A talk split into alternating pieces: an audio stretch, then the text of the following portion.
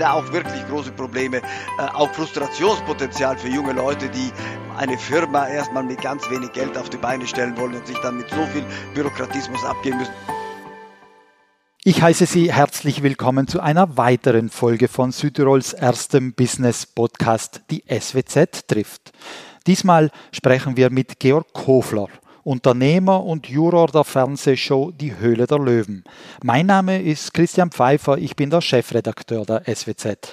Schön, dass Sie zuhören, wo immer Sie gerade sind. Herr Kofler, herzlich willkommen. Ja, grüß Gott. Eigentlich wollten wir uns mit Georg Kofler ja physisch in Bozen treffen. Dann aber hat der Terminteufel zugeschlagen und deswegen sitzt Georg Kofler jetzt in München und ich sitze in Bozen. Wir führen also ein Gespräch auf Distanz. Aber das soll uns jetzt nicht weiter stören. Georg Kofler muss nicht groß vorgestellt werden. Trotzdem ein paar Sätze zu ihm. Er ist ohne Zweifel einer der bekanntesten Südtiroler im deutschsprachigen Raum. Er stammt aus Oberrasen im Antholzertal, studierte in Wien Publizistik und Politikwissenschaften und landete dann im Fernsehgeschäft. Zunächst wurde er Referent des ORF Generalintendanten. Zwei Jahre später folgte er dem Ruf der Kirchgruppe nach München. Dort wurde er mit nur 31 Jahren Gründungsgeschäftsführer von Pro7. Georg Hofler brachte ProSieben an die Börse, führte erstmals Teleshopping in Deutschland ein und wechselte danach als Geschäftsführer zum insolventen Bezahlsender Premier, den er sanierte und ebenfalls an die Börse brachte. 2006 verabschiedete sich Georg Kofler aus dem Fernsehgeschäft und gründete Kofler Energies. Heute ist er Hauptaktionär und Aufsichtsratsvorsitzender der börsennotierten Social Chain AG, die auf Social Media Marketing spezialisiert ist. Seit 2017 ist er überdies als Juror der populären Gründershow Die Höhle der Löwen im Fernsehen zu sehen. Herr Kofler, Beginnen wir doch mit der Höhle der Löwen. Sie erleben dort viele Gründer, viele Gründerinnen und deren Ideen. Was muss eine Präsentation haben, damit der Löwe in ihnen brüllt? ja, also der Löwe brüllt in mir, wenn überzeugende Gründerpersönlichkeiten ihre Produkte vorstellen. Es hängt ja alles am Menschen, man kann ja nur auf Menschen setzen. Und deswegen ähm, äh, schaue ich immer und versuche auch zu erspüren, was in diesen Gründern angelegt ist, äh, wie sie ticken, salopp gesagt.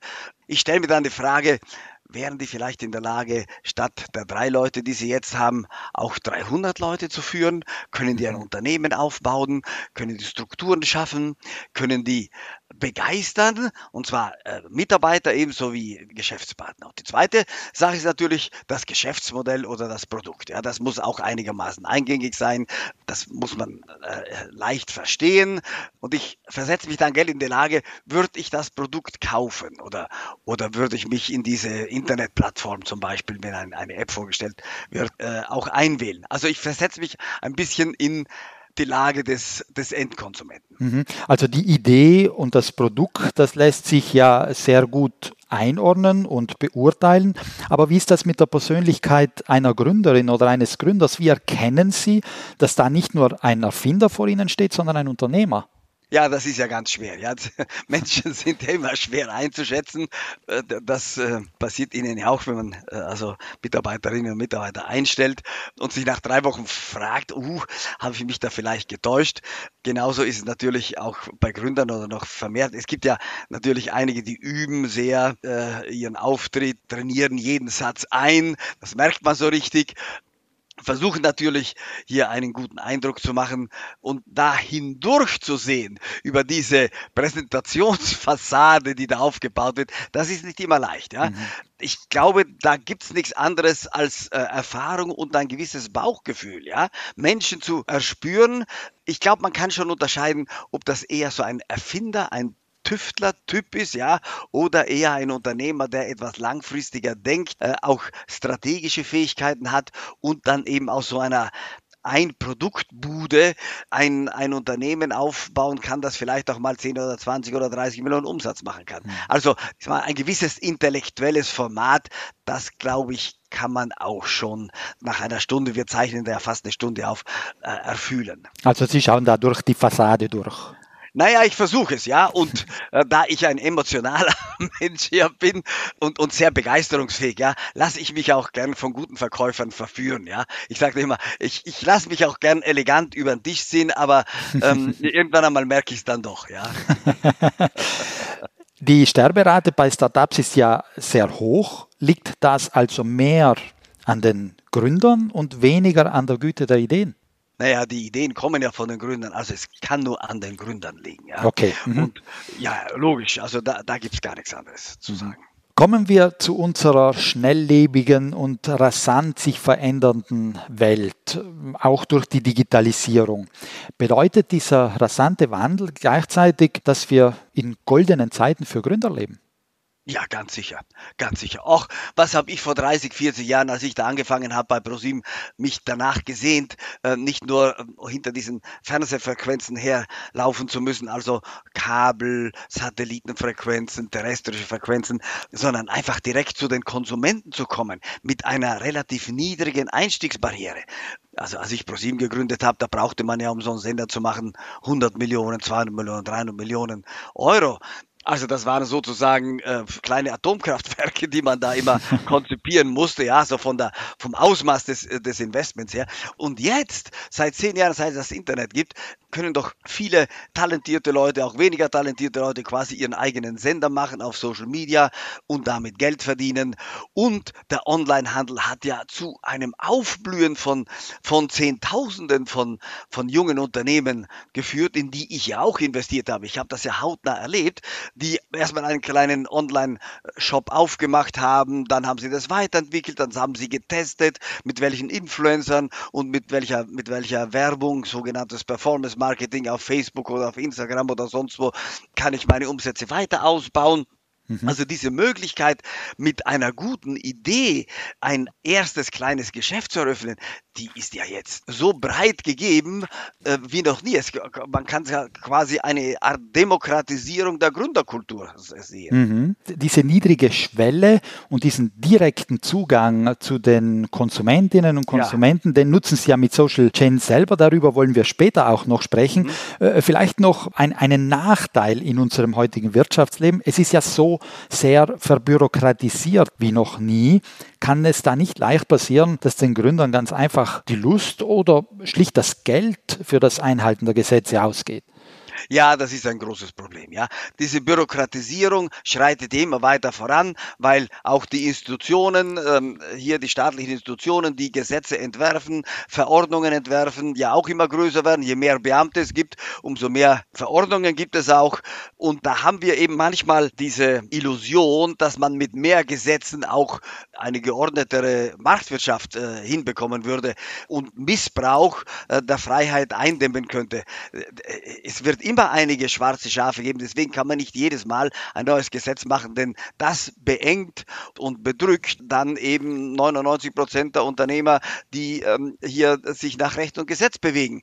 Also ich, ich, ich sehe da auch wirklich große Probleme, äh, auch Frustrationspotenzial für junge Leute, die eine Firma erstmal mit ganz wenig Geld auf die Beine stellen wollen und sich dann mit so viel Bürokratismus abgeben müssen. Deswegen plädiere ich immer schon für eine Art Sonderwirtschaftszone für junge Unternehmen, bis sie mal drei oder fünf Jahre alt sind, dass sie hier große Steuervereinfachungen haben, Anmeldevereinfachungen, dass man an einem Tag digital eine Firma gründen kann und ähnliches mehr. Und da sind wir in Europa weit hinterher, äh, in Italien genauso wie in Deutschland. Ähm, allein wenn da einer eine Firma gründet und dann, was weiß ich, äh, sechs Wochen auf die Steuernummer warten muss, das finde ich einen Skandal. Ja, das ist nicht unternehmerfreundlich, das ist nicht marktwirtschaftlich aus den goldenen Zeiten für Gründer würden äh, regelrecht paradiesische Zustände werden, wenn wir die Bürokratie eindämmen könnten. Ja, ganz genau. Und das muss auch im Interesse der Politik und der Allgemeinheit auch sein. Je mehr Unternehmer wir haben, je mehr Innovationen und Innovatoren wir haben, je mehr Risikokapital wir haben, umso mehr neue Arbeitsplätze werden geschaffen, umso lebendiger ist die Wirtschaft und umso vielfältiger und abwechslungsreicher ist unser Gesellschaftsleben. Wie wichtig, glauben Sie, ist eigentlich Glück im Leben eines Gründers? Ach, Glück braucht man immer, ja. Nicht nur beim Gründen, sondern überhaupt im Leben, ja, die richtige Frau zu finden oder jetzt mehr, ja. Ähm, äh, ja, Glück. Äh, Glück kann man aber auch nur haben, wenn man Ausdauer hat und wenn man öfter Versuche startet und nicht gleich beim ersten Mal ausgibt, ja. Ich glaube, man muss dem Glück die Tür öffnen und das geht nur mit Aktivität. Wer den ganzen Tag im Bett liegt, der kann kein Glück haben. Erlauben Sie mir eine indiskrete Frage. Haben Sie mit Ihren mhm. Deals bei der Höhle der Löwen bisher mehr Geld gewonnen oder mehr Geld verloren? Ja, sicher mehr Geld gewonnen, ja. Wobei das Gewinnen jetzt erstmal ein bisschen theoretisch ist, denn ich habe noch kein Unternehmen verkauft. Aber wenn ich mir die Bewertungen ansehe, quasi auf dem Papier, allein von zwei Investments, dann habe ich sicher meine Investments da vervielfacht. Mich würde jetzt ein Investment ganz im Konkreten interessieren. Ihr erstes Investment meines Wissens war Artnight, eine Internetplattform, über die sich Menschen zum gemeinsamen Malen verabreden, zum Malen. Also äh, ja. das war, glaube ich, Ihr erster Deal genau. bei der Höhle ja, der Löwen. Sie genau. investierten 150.000 Euro für 10% der Anteile.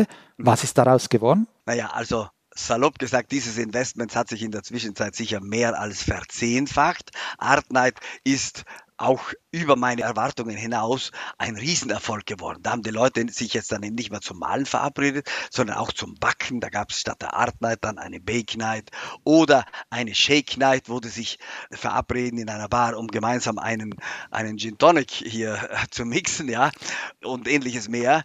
Art Night wurde dann sehr gebeutelt durch die Pandemie. Die kamen ins Studio und waren zu zweit und hatten noch irgendeine Praktikantin im Sekretariat, ja und mhm. hat mal geträumt, 20.000 Euro pro Monat Umsatz zu machen. Ja? Und also vor der Pandemie haben die dann eben 200.000 oder 300.000 Euro pro Monat Umsatz gemacht, sind dann eingebremst worden durch die Pandemie, haben sich richtig gut durchgeschlagen, sehr innovativ, also mit vielen digitalen Angeboten, weil die Leute sich ja nicht mehr physisch dann in den Lokalen treffen konnten, um gemeinsam zu malen. So, und, und haben diese zwei Jahre also wirklich äh, gut überstanden, natürlich mit Einbußen. Und ich bin sicher, Artnight wird explodieren, sobald die Pandemie wirklich vorbei ist, weil die Leute sich dann alle wieder treffen wollen und endlich wieder mal soziale Wesen äh, sein wollen. Also Artnight wird sicherlich in den nächsten Jahren ein Unternehmen, das 50 oder 100 Millionen Euro auch mal an Umsatz erwirtschaften wird, ja, aber auch von der Bewertung her in diese Regionen kommen wird.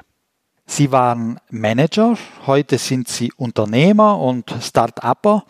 Sind die Eigenschaften, die Führungskräfte auf der einen Seite und Unternehmer auf der anderen Seite haben müssen, deckungsgleich oder gibt es da aus Ihrer Sicht Unterschiede?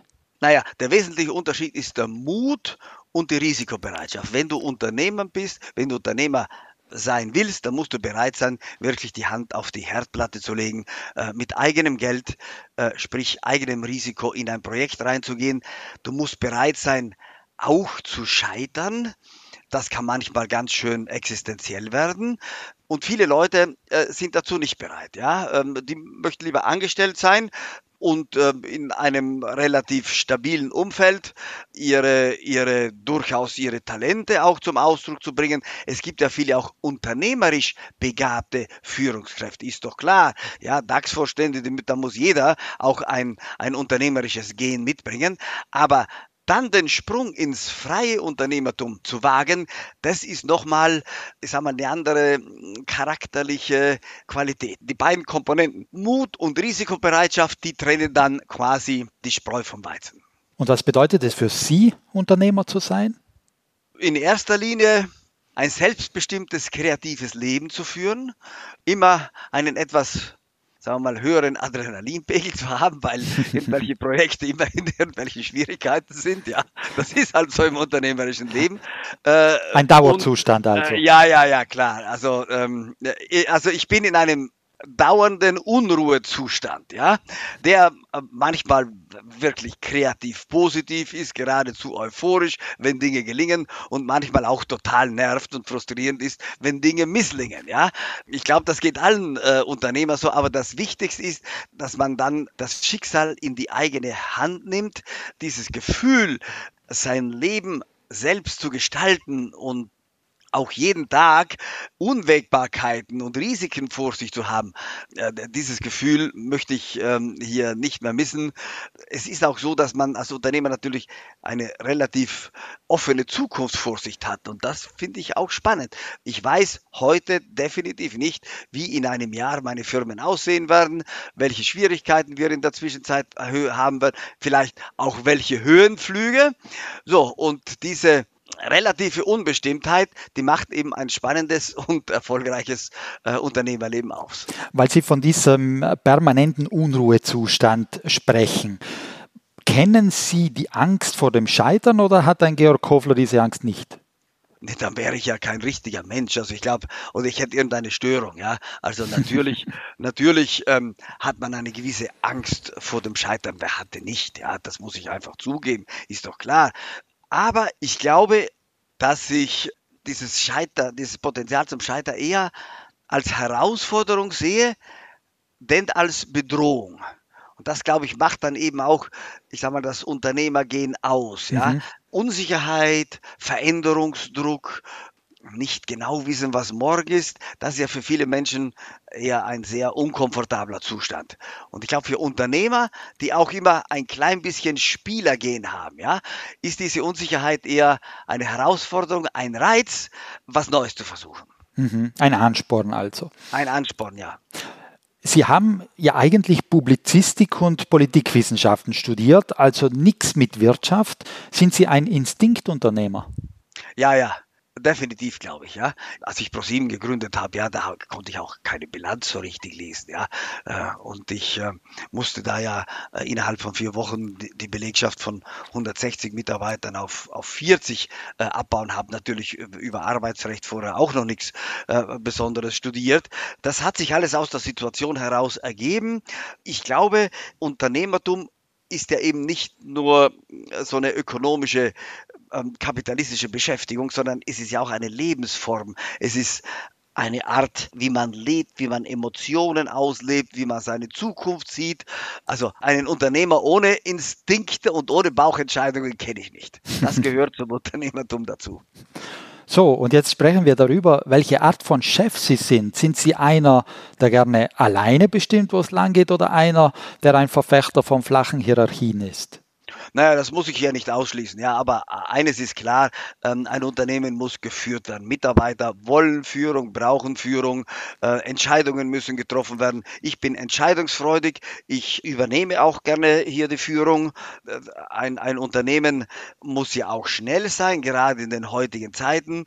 Äh, wir haben immer wieder großen Veränderungsdruck, viel Wettbewerb, gerade jetzt in, in dem Bereich, wo ich mit der Social Chain AG tätig sind, also im E-Commerce, ähm, äh, im Social Media Marketing, im Bereich der Produktinnovation. Da gibt es eben viel Wettbewerb. Das ist die Kehrseite quasi der niedrigen Eintrittsschwellen in den Onlinehandel und überhaupt in das ganze digitale Business. Die Kehrseite ist, dass da wahnsinnig viel Wettbewerb gibt, ja, weil es jeder mal versuchen will und sich erst nach einer gewissen Weile äh, eine Konsolidierung darstellt. Sie haben ja jetzt das Stichwort geliefert, Social Chain, Ihr Unternehmen. Korrigieren Sie mich, wenn ich was Falsches sage, aber 2021 hat es über 600 Millionen Euro Umsatz erzielt. In Südtirol wären Sie damit äh, unter den Top 10 größten Unternehmen. Die Social Chain beschäftigt rund 1400 Mitarbeitende. Und jetzt müssen Sie mir sagen, was genau macht Social Chain? Ja, einfach ausgedrückt, vor allem jetzt nach dem Zusammenschluss mit der DS-Gruppe von meinem Löwenkollegen Ralf Dümmel, der mhm. ja 4000 Produkte hat, die er äh, in den deutschen Handel liefert und über Teleshopping verkauft. Also wir sind, ich sage mal so, ein Markenhaus der nächsten Generation. Warum nächste Generation? Weil wir mit den Medien und mit der Kommunikation und mit dem Marketing der nächsten Generation arbeiten, also alle Disziplinen von Social Media Marketing.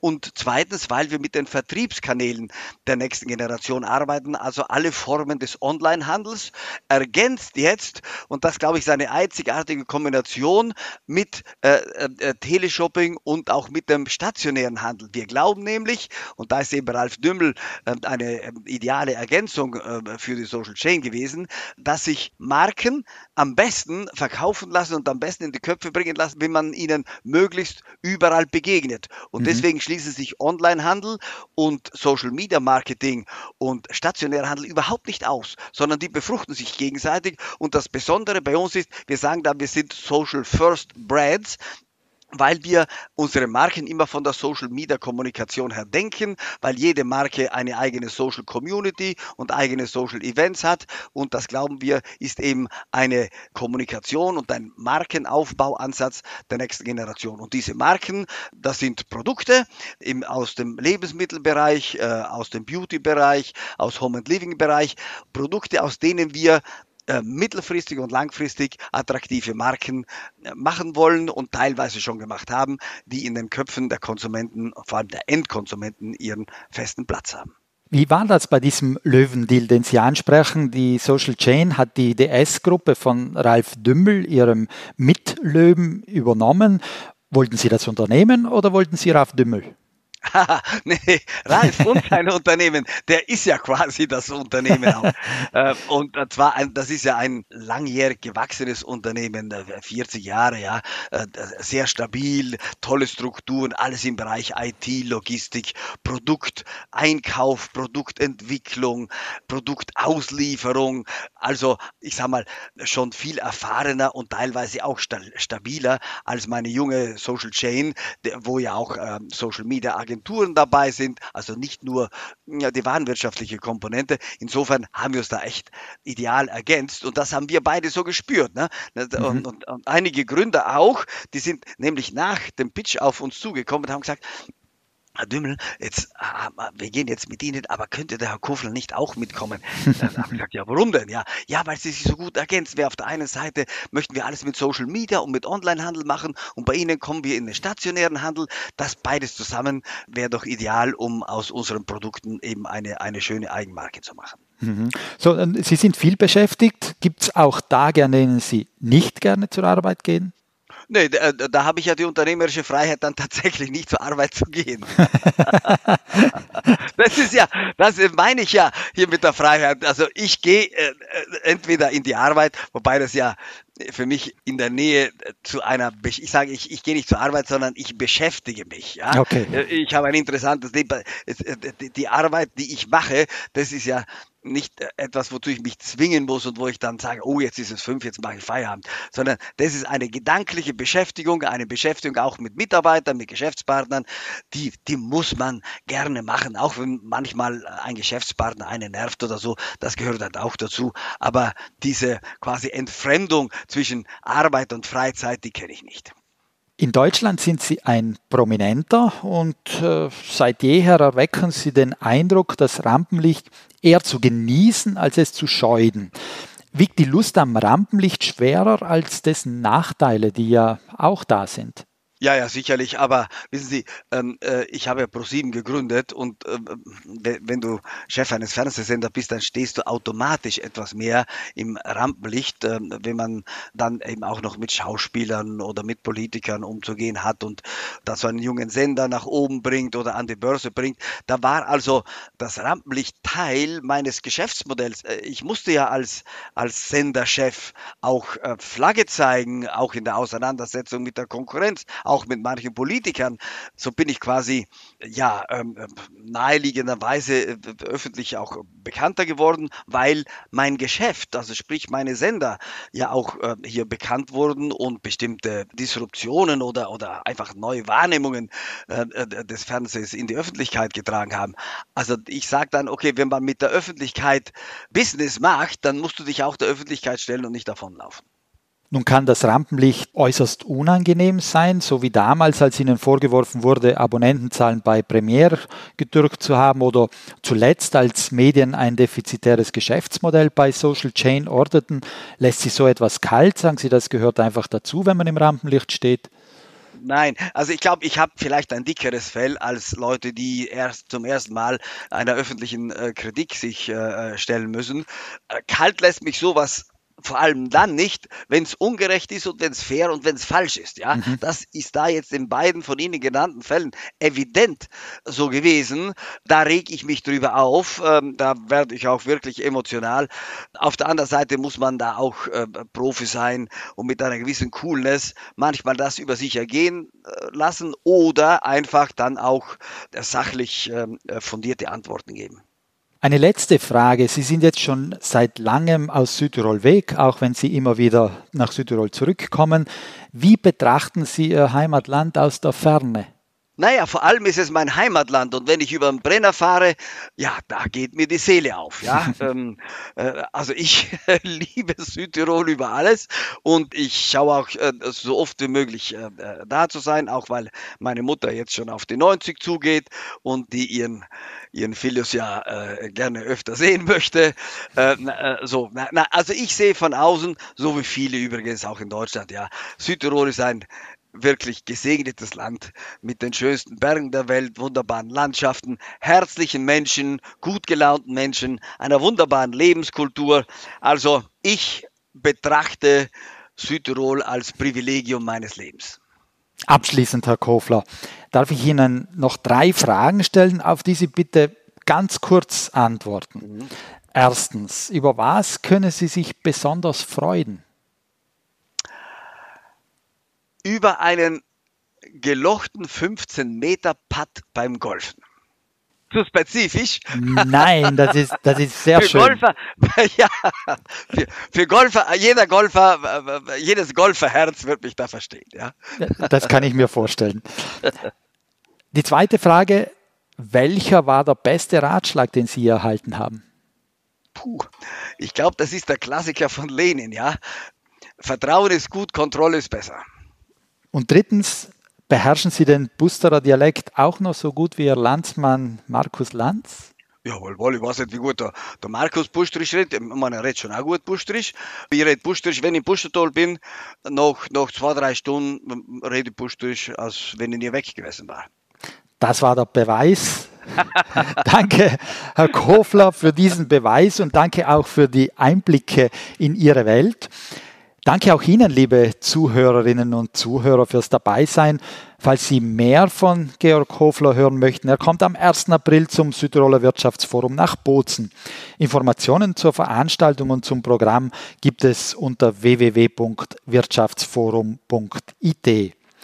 Die nächste Folge unseres Podcasts gibt es ebenfalls am 1. April und wenn Sie in der Zwischenzeit Lust auf noch mehr Interviews und Berichte aus Südtirols Wirtschaft und Politik haben, dann gibt es jeden Freitag druckfrisch die neue SWZ. Und online gibt es uns auf swz.it natürlich auch.